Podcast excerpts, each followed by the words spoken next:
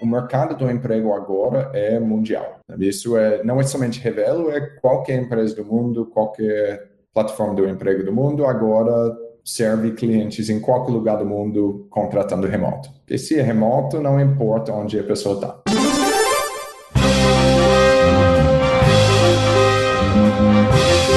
Eu sou Paulo Silveira. Eu sou Rodrigo Dantas. E esse é o Like a Voz.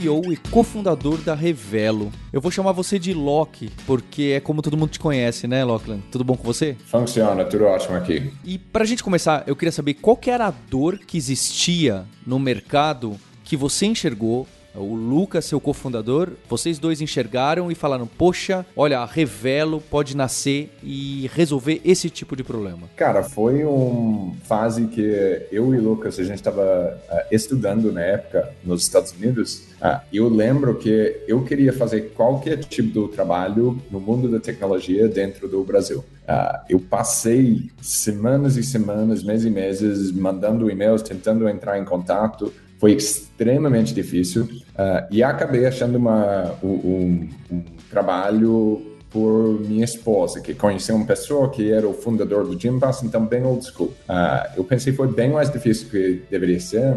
Eu conversava com o Lucas na época que estava tendo o problema exatamente o inverso, no lado do contratação. Ele estava envolvido numa empresa que estava tentando contratar desenvolvedores, falando, cara, é impossível achar as pessoas certas. E aí a gente viu essa diferença e viu que não faz muito sentido. Um monte de gente boa e um monte de empresas tentando contratar, mas os dois não estavam encontrando. Então esse foi o, o ponto da dor, o insight, o, o ponto que a gente queria focar, foi resolver esse, esse dor. Interessante ver você falar, Loki, e, e, ver como mudou esse mercado de mão de obra tech, né, em tão pouco tempo, né? A Revelo começou com, com esse modelo de, de que existe hoje ou ela foi mudando o modelo conforme o tempo? A gente adaptou o nosso modelo para caber melhor nas, uh, uh, nas demandas do mercado. O modelo que a gente começou foi definido principalmente pelo fato que a gente não tinha dinheiro nenhum, ninguém sabia da gente e o nome dominante no mercado na época era Cato. Então a gente tinha que fazer um monte de coisa para ser bem diferente do que Cato, ah, porque desenvolvedores não usavam Cato na época. Então a gente estava meio obrigado a começar como modelo e a gente adaptou e, e ajustou para servir clientes melhor e melhor com o tempo, enquanto a gente tinha mais e mais recursos. E em relação ao modelo propriamente dito, porque esse mercado é, de você contratar uma pessoa com talento, eu vejo que tem diversos players que funcionam de mecanismos muito diferentes. Eu conheço um pouco da história de vocês e, e sei que vocês também mudaram. Queria que você desse essa essa ideia, que não é necessariamente uma pivotada, é realmente de como vocês encaram o modelo de negócio, cobram do, do cliente da empresa que está procurando, dependendo do tamanho dela e quantidade. Como que isso evoluiu para chegar até o modelo de hoje e quais são esses modelos? Cara, o, o, eu vou começar como contexto do que foi o, o mundo antigo. Eu acho o mais conhecido o mundo antigo que é Cato e agora LinkedIn, Indeed, etc., onde empresas pagam para um anúncio uh, e depois recebem currículos por esse anúncio. É basicamente pegando o que estava no jornal 20 anos atrás e colocando online. Uh, a gente começou mais profundo do que isso, que foi para uh, dar o nível de serviço de uma empresa do recrutamento, uh, um headhunter online, e a gente sabia que todas as pessoas uh, trabalhavam principalmente com trabalho manual. Eles ligaram para candidato direto, olhava currículo uh, direto e fez tudo com mão de obra, com pessoas. Então, tese inicial é a gente consegue fazer o que eles estão fazendo offline, a gente consegue fazer com tecnologia mais rápido, mais barato e mais preciso. Enquanto a gente ficou crescendo, a gente conseguiu adicionar mais e mais valor para uh, os serviços que a gente oferece para nossos candidatos e para nossos clientes. Então, o jeito que, uh, que eu enxergo o que a gente faz hoje é, a gente é um parceiro da carreira dos candidatos. Então, a gente consegue uh, identificar um curso, habilidade que está em muita demanda no mercado. A gente vai financiar um curso para um candidato que quer estudar essa habilidade. Quando ele termina o curso, a gente vai ajudar ele a pegar o primeiro emprego em tecnologia, o segundo emprego, o terceiro promoção. E o topo da carreira do maioria do monte, monte das pessoas em tecnologia é trabalhando numa empresa no exterior que paga salários bem maior do que muitos brasileiros. Então a gente agora ajuda eles a ser alocado numa empresa no exterior e alguns dos nomes mais famosos do tech mundialmente. Então eu gosto de ajudar na formação do talento, as promoções que essa pessoa ganha durante o, a carreira dele e depois uh, chegando no topo do mercado, realmente no elite do mercado. Locke, você já citou, por exemplo, o LinkedIn. E eu lembro que eu conversei com você há anos, quando a empresa ainda era pequena. E eu perguntei, poxa, acho que é uma pergunta que todo investidor seu ou alguém faz. Ué, e o LinkedIn, né? Eu sei, obviamente, que são produtos bem diferentes, mas eu lembro que na época, quando você me explicou, foi tipo um tapa na cara. Eu falei, poxa, é óbvio, realmente o objetivo do LinkedIn e essas outras empresas é, gigantescas é outro. Eles monetizam de outro mecanismo, eles estão interessados mais numa outra parte que é ainda maior. Sim. Pode me explicar onde que está o posicionamento, essa diferença aí? É, a gente, a gente recebeu essa pergunta até bem recentemente, até quase antes da, da pandemia, 2019. E óbvio, porque o, o LinkedIn é o, o gigante. O que é interessante, o gigante do mercado real é Indeed. Eles são bem maior do que LinkedIn em quase todos os lugares do mercado. Uh, aqui no Brasil deve ser mais ou menos igual. Uh, a gente sempre sabia que a gente estava bem diferente do que LinkedIn, e a gente tem candidatos que ligam para a gente antes de ligar para a mãe deles quando eles ganham um novo emprego. Então a gente sabia que tinha como criar esse, esse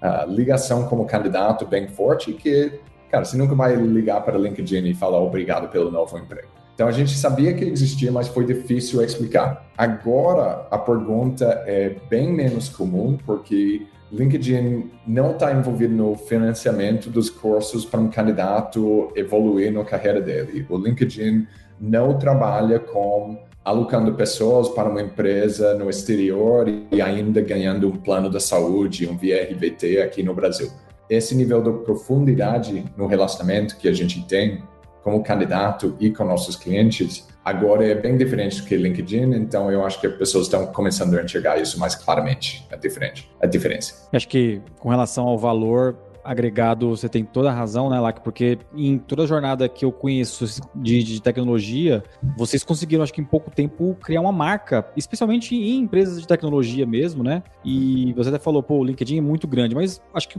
o pessoal tem curiosidade de saber que tamanho que é a Revelo? É, é. O tamanho do time, número de clientes, obviamente, se você puder falar alguns números que, é. as pessoas devem estar se perguntando, né? É interessante. Eu, o LinkedIn é grande em termos de todo mundo tem um perfil no LinkedIn, mas se está correto do o número de contratações de desenvolvedores que acontecem no LinkedIn, eu, eu chuto é menos do que na gente. A gente na Revelo, a gente trabalha com mais do que 25 mil empresas, a gente tem uh, mais do que um milhão de candidatos que trabalham com a gente a gente tem todos os dias centenas de entrevistas de novo emprego acontecendo por nossa plataforma. Loki, esse mercado de trabalho, eu queria entender que talvez esteja até ligado ao futuro da Revelo, né? o futuro do mercado de trabalho, que eu acho que é bem o presente. Aqui na, na Lura, que a gente também trabalha com desenvolvedores, a gente fala bastante dessa, dessa liquidez da carreira e, e de que as caixinhas estão mais abertas. Cada Antigamente a gente tinha vagas de emprego muito bem delimitadas, até 15 anos atrás, vai? Então você tinha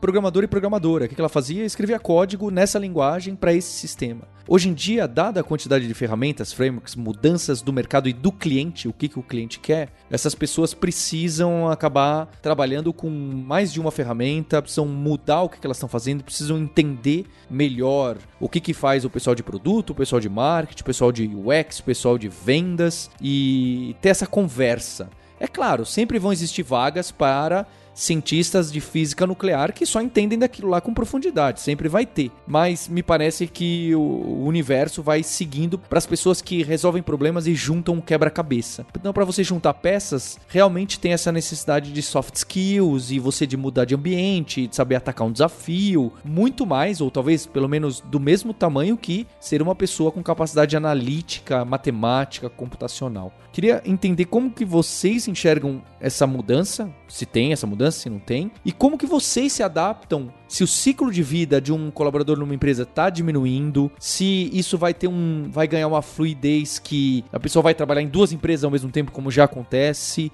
Como que isso tudo amarra na sua visão e na da empresa? É um ótimo ponto. Eu gostei desse, esse metáfora que você usou de um, um quebra-cabeça é, é, muito claro que isso é a grande mudança que aconteceu nos últimos cinco anos é agora está valorizado pessoas que conseguem resolver problemas usando essas ferramentas em vez do que pessoas que são especialistas nessas ferramentas e não sabem resolver problemas. E facilita bastante você resolver um problema com tecnologia ou design ou nova abordagem do business se você consegue entender um pouco dessas outras habilidades. A dificuldade que enfrenta muitos profissionais hoje é que as demandas do quais tecnologias ou abordagens você precisa entender mudam extremamente rápido hoje em dia. Alguns anos atrás, o mobile era um conhecimento pouco valorizado. Agora é crucial em muitos times. Ah, eu falaria a mesma coisa sobre alguns tipos do, do product design o jeito que a gente respondeu, esse foi um grande problema para a gente, porque se os candidatos usando nossa plataforma não são os candidatos certos, as empresas que estão contratando hoje, nosso negócio não funciona. Esse foi o, o razão atrás do que a gente chama revelar. O que a gente decidiu foi, olha, vamos identificar quando tem uma necessidade no mercado e com os dados da nossa plataforma a gente sempre consegue ver, olha, daqui três meses, seis meses, nove meses, essas habilidades vai estar em muita demanda e vamos começar a financiar pessoas para estudar esses cursos se eles já têm um perfil que vai ser que esse curso vai ajudar eles. Então, muito do que você está falando, é o tese atrás da gente tentando facilitar pessoas investirem no próprio educação. Daqui para frente, a educação vai ser uma parte da vida de todos os profissionais de tecnologia para sempre. O pago, o estudos gratuito, mas sempre você vai estar, você vai ter que estar estudando e adaptando suas habilidades. Eu estou ouvindo você falar aqui, Locke, e eu fiquei curioso.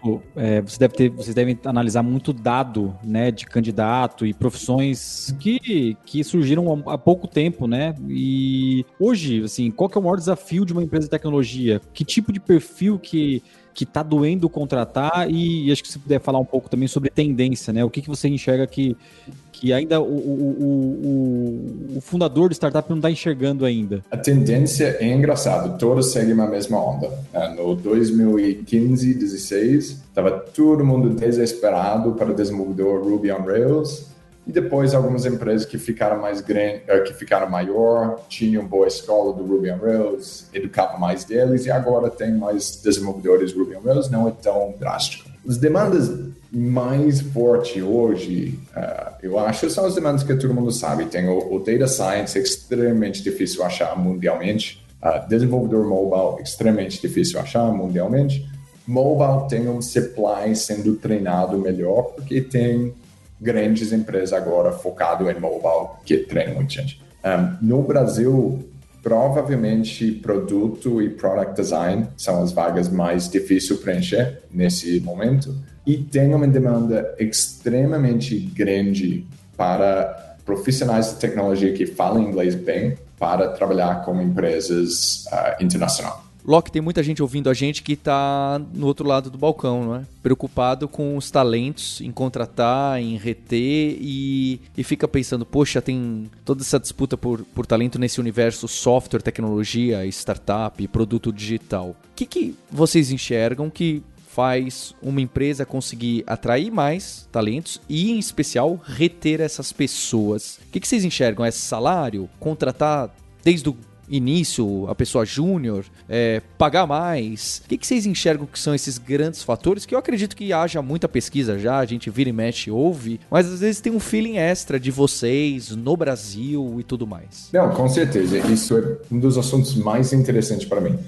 Uh, salário, você tem que pagar um salário do mercado, sabe? Eles pagam muito embaixo do mercado, é difícil atrair talento, mas se você está pagando comparável com salário, com o mercado, pessoas geralmente estão satisfeitas. Depois desse ponto, o que é mais importante é você entendendo o que motiva cada desenvolvedor, o cada profissional em termos da carreira dele. Eu vou dar dois exemplos de pessoas que eu vi recentemente que são bem uh, impressionantes. Dois candidatos que tinham oportunidade para dobrar o salário deles. A oferta estava na mesa, a empresa oferecendo esse salário era uma empresa super famosa, sabe, com os investidores maiores do mundo, oferecendo o dobro o salário deles. Um deles falou não, porque ele tinha um plano de carreira dentro da empresa dele que ele gostava bastante. Ele tinha mapeado como CTO dele onde ele queria estar em dois anos, onde ele queria estar em quatro anos, e foi claro para ele que ele ia conseguir construir uma carreira muito grande, divertido, interessante impressionante dentro da empresa onde ele já estava. O outro candidato ele foi para uma outra oferta porque ele tinha um interesse em uma tecnologia diferente que ele queria focar. Então, não tem uma resposta que resolve o assunto do como reter talento, mas a prática do gerente do time, do CTO, do software managers, deveria ser entender quais são as metas da carreira, o que motiva cada pessoa do seu time e alinhe isso com cada desenvolvedor e tente achar oportunidades para eles fazer isso dentro da empresa que você tem. Ou seja, novo tech, ou seja, construir uma carreira, um estilo do lifestyle balance, achar o que motiva essa pessoa em específico. Muita gente vai usar esse, essa última parte sua, hein, Loki, para mandar para os times. Quais são os próximos passos da Revelo, Loki? Entrar em outro segmento? Você já contou um pouco sobre internacionalização, que você deve tá, vocês devem estar tá ajudando algumas pessoas a achar o emprego ideal lá fora. Se você puder contar um pouquinho sobre o futuro. Cara, o, o, o internacional com Covid e, e todo mundo trabalhando remoto, o mercado do emprego agora é mundial. Isso é não é somente Revelo, é qualquer empresa do mundo, qualquer plataforma do emprego do mundo, agora serve clientes em qualquer lugar do mundo contratando remoto. E se é remoto, não importa onde a pessoa está. Então, a gente gostaria de ajudar brasileiros a fazer isso com mais facilidade, mas a gente é isso é a realidade do, do esse mundo do, do 2021. A outra parte onde a gente gostaria de trabalhar uh, mais e mais forte é ajudando empresas e candidatos se treinar melhor para ter os skills, as habilidades que são mais adequados para uh, o mercado. E a gente está fazendo isso por trabalhando em parceria com empresas educacional para financiar os cursos que adicionam mais valor. Então, esses dois frentes são as dois frentes que eu acredito vai faz a gente ser um parceiro da carreira da verdade. A gente já é a maior fonte do talento técnico dentro do Brasil Obviamente, a gente quer continuar crescendo isso, continuar servindo mais e mais clientes, e o mais que a gente consegue ajudar treinar novas pessoas, adicionar novas habilidades para pessoas que querem avançar na carreira e ajudar a alocar eles, essas pessoas em vagas mais e mais sênior, uh, independente do se for no Brasil ou internacional, o melhor para a gente, melhor para nossos clientes, melhor para os usuários. Locke, você citou algumas carreiras que estão mais dificuldade de se procurar aqui no Brasil, que você colocou Product Design e essa parte gerencial. Eu estou chamando de gerencial, talvez o pessoal fique ofendido. Essa parte mais de business que tem do produto digital e tudo mais. Mas ah, quando a gente abre o jornal, a notícia que aparece é: faltam 300 mil vagas, tem 300 mil vagas disponíveis para programadores e programadoras no Brasil. A cada, cada três meses essa notícia aparece. É, eu, eu trabalho com educação e tecnologia, inclusive a Revelo também financia algum dos cursos para os nossos alunos. É, eu já uso esse trabalho do Loki da equipe, mas queria entender. É, isso vai pior, só vai piorar de acordo com as perspectivas e os números? E esse número, esse número é real ou essa quantidade de vaga é para analistas de sistema sênior? E que eu sempre costumo falar, né? Quando alguém me liga e fala, Paulo, eu preciso de um CTO, você trabalha com educação. Eu falo, gente, CTO para contratar, ele já está bem em outra empresa, como analista sênior ou como VP. É, para essa pessoa trocar de emprego, não é só salário, não é só conversa, tem mil fatores da vida da pessoa. E contratar pessoas júniores eu sempre acho é muito mais fácil, tem mais e etc. E eu continuo achando que tem um mismatch aí do mercado, o mercado pedindo sênior e a gente conseguindo dar uma pequena vazão no júnior, ainda menor do que deveria, ainda menor, e, e, que fica um papo sem cabeça aí, porque ninguém se entende, o mercado falando não tem quem contratar, a gente falando, olha, confie mais nas pessoas que estão começando nas áreas, que elas estão com garra, estão com fome, é, vão levar mais tempo. A empresa precisa considerar que a educação também faz parte da vida da própria empresa. Então queria entender o que, que você acha. Fala, não, peraí, ah, no ano que vem já vai diminuir as vagas porque vai ter mais produção. Ah, daqui a três anos isso vai. Co como que tá essa visibilidade? É uma ótima pergunta. O, uh, primeiro, sobre a sua pergunta do se vai piorar ou se vai melhorar a demanda ou falta de profissionais do desenvolvedores. A vantagem do estar no Brasil é a gente consegue olhar para os Estados Unidos e a gente sabe mais ou menos o que vai acontecer nos próximos anos. Ele só vai ficar mais e mais difícil contratar desenvolvedores. Para ter uma noção do quanto difícil é, em São Francisco, o Google manda um limousine para as faculdades para pegar os desenvolvedores e levar para uma entrevista com comida gratuita e bebidas gratuito e depois o limousine leva ele de volta e deixa. Na China, eu conversava com um executivo de tecnologia que à noite trabalhava do Uber para ficar fora dos concorrentes, para tentar dar carona para desenvolvedores e seduzir eles, vem trabalhar com ele. Então, a gente está no... Caramba, guerrilha. A gente está no começo do, da curva da demanda para desenvolvedores. Uh, não é por mal, mas quando alguém vê esses, esses volumes incríveis do investimento do SoftBank, investimento do GA, do, alguns novos players,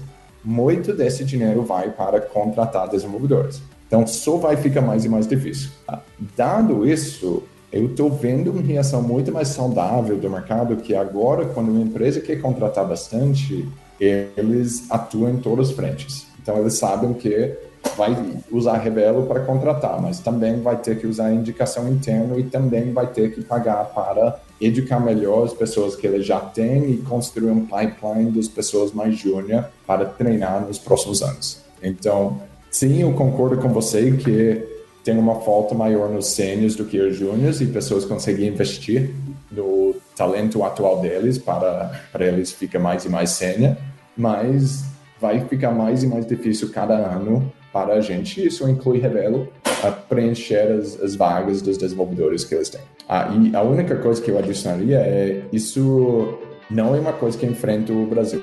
Eu, eu sou da Austrália originalmente, mesma situação na Austrália, na Inglaterra, onde minha família mora, mesma situação nos Estados Unidos também. Isso é mundial. Round two, fight!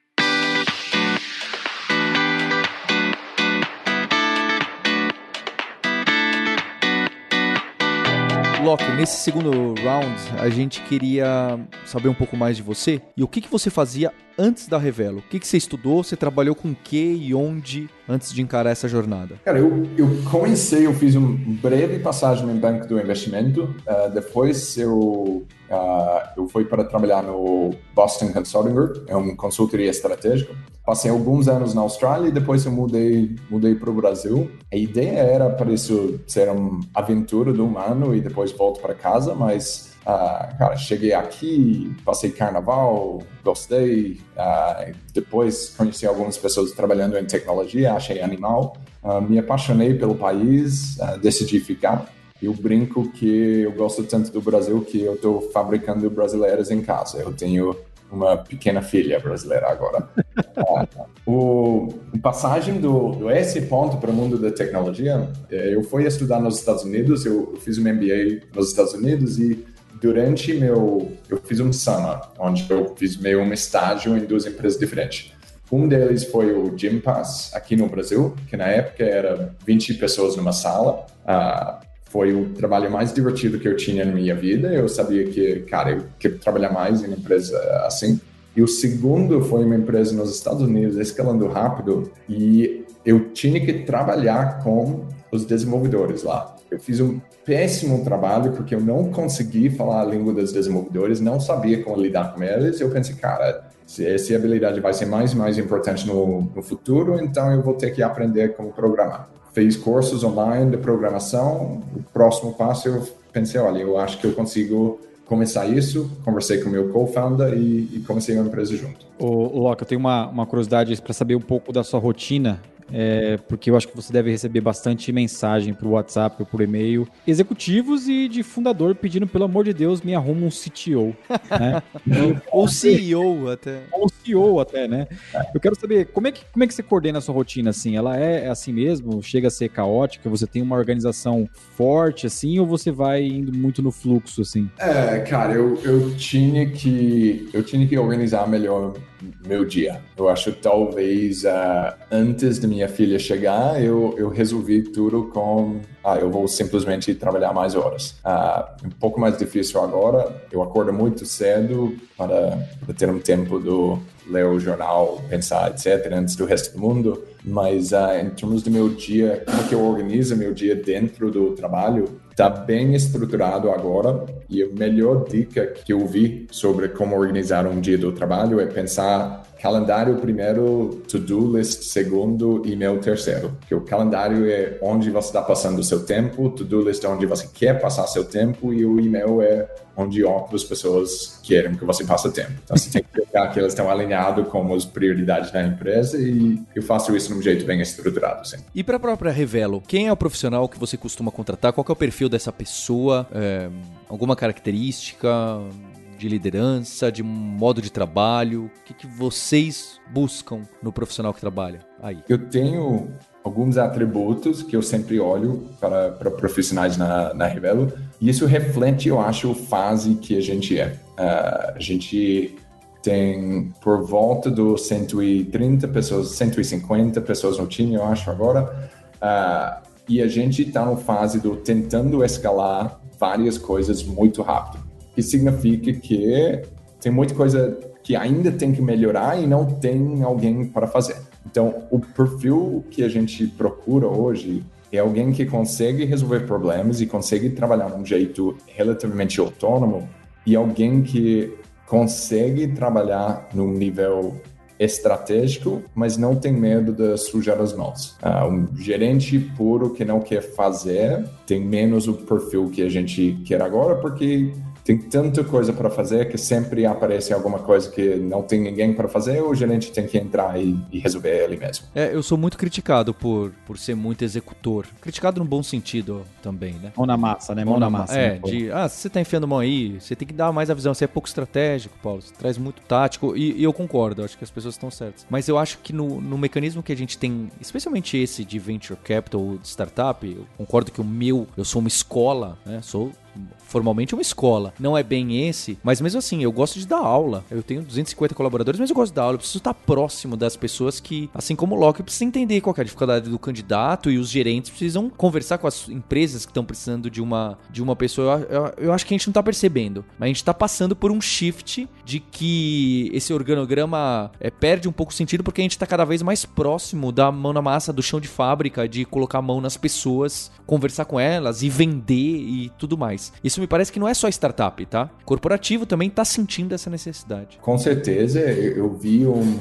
Tinha um CEO da empresa aérea na Austrália que foi, como vocês sabem, uma indústria muito difícil e ele foi um dos grandes sucessos mundialmente. Construiu uma empresa de bilhões e ele estava lá desde o dia zero até ele vale 5, 10 bilhões. E foi impressionante. Eu vi ele pegando um voo, ele está conversando com a recepcionista no balcão, ele está conversando com pessoas servindo bebida, ele está conversando com um passageiro. O tempo inteiro ele queria entender quais foram os problemas reais, as preocupações reais dos usuários de um avião, sabe? Então teria sido muito fácil ele ficar lá num, numa sala com um taça de vinho e, e não faz nada, mas ele estava bem dentro da experiência do usuário. É, eu gosto de uma história que tem essa executiva que era da Burberry que assumiu a parte de retail da Apple, acho que já não é mais ela. E e o executivo que era antes da Apple responsável por todas as lojas, né? Toda a expansão de retail. Ele veio ou da Best Buy ou de alguma dessas lojas de,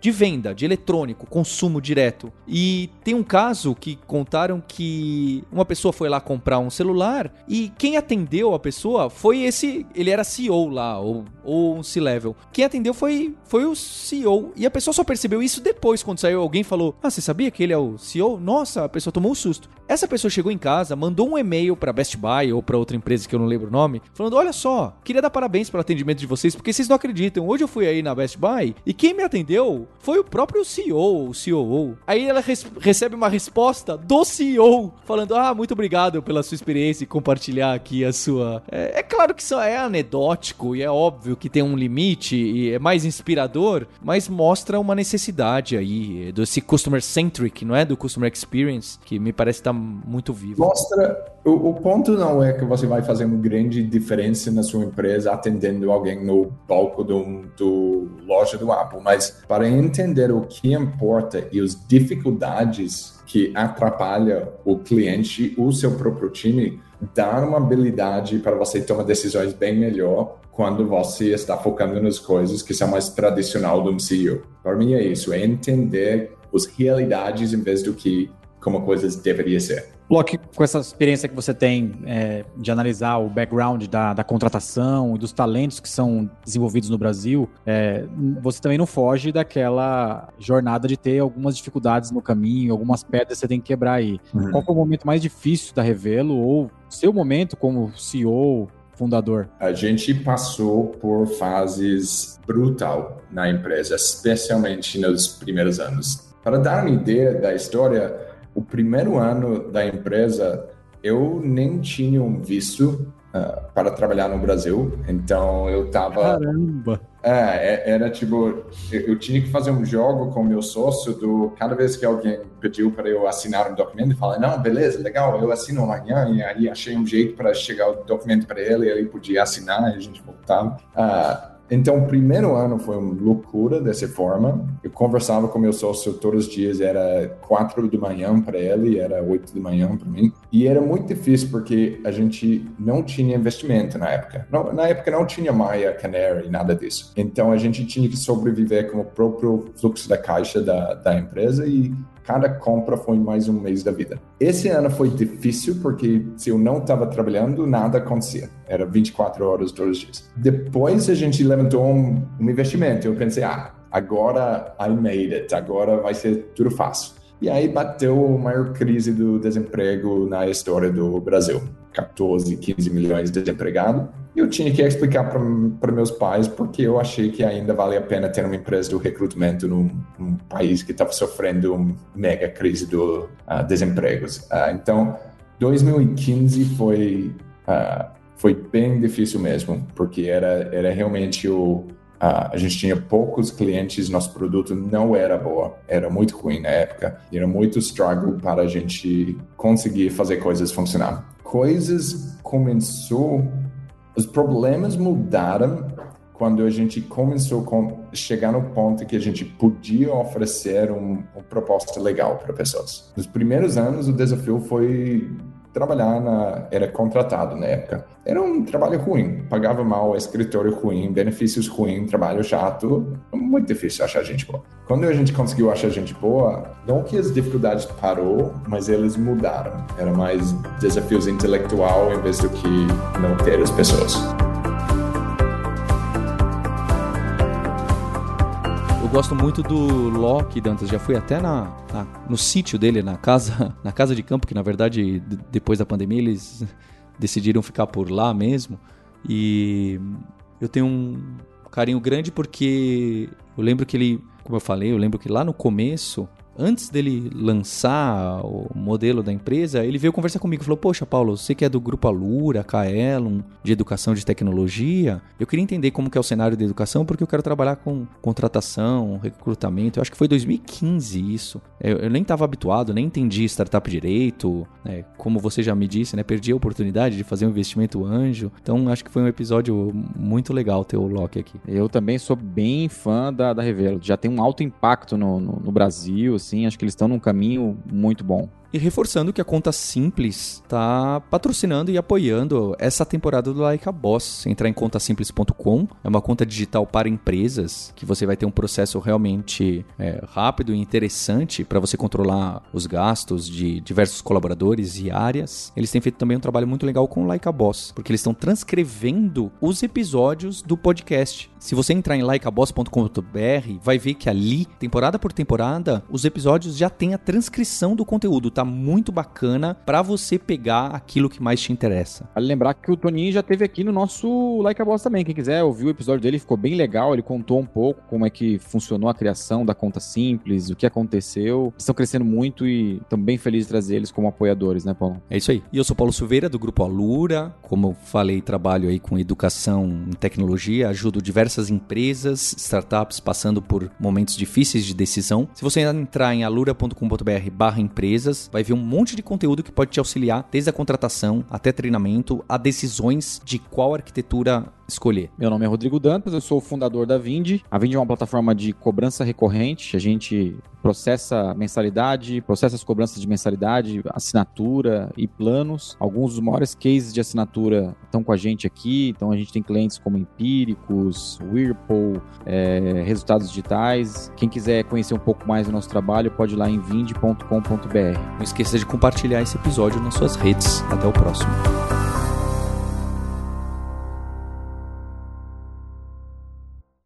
Win! Este podcast foi editado por Radiofobia, podcast e multimídia.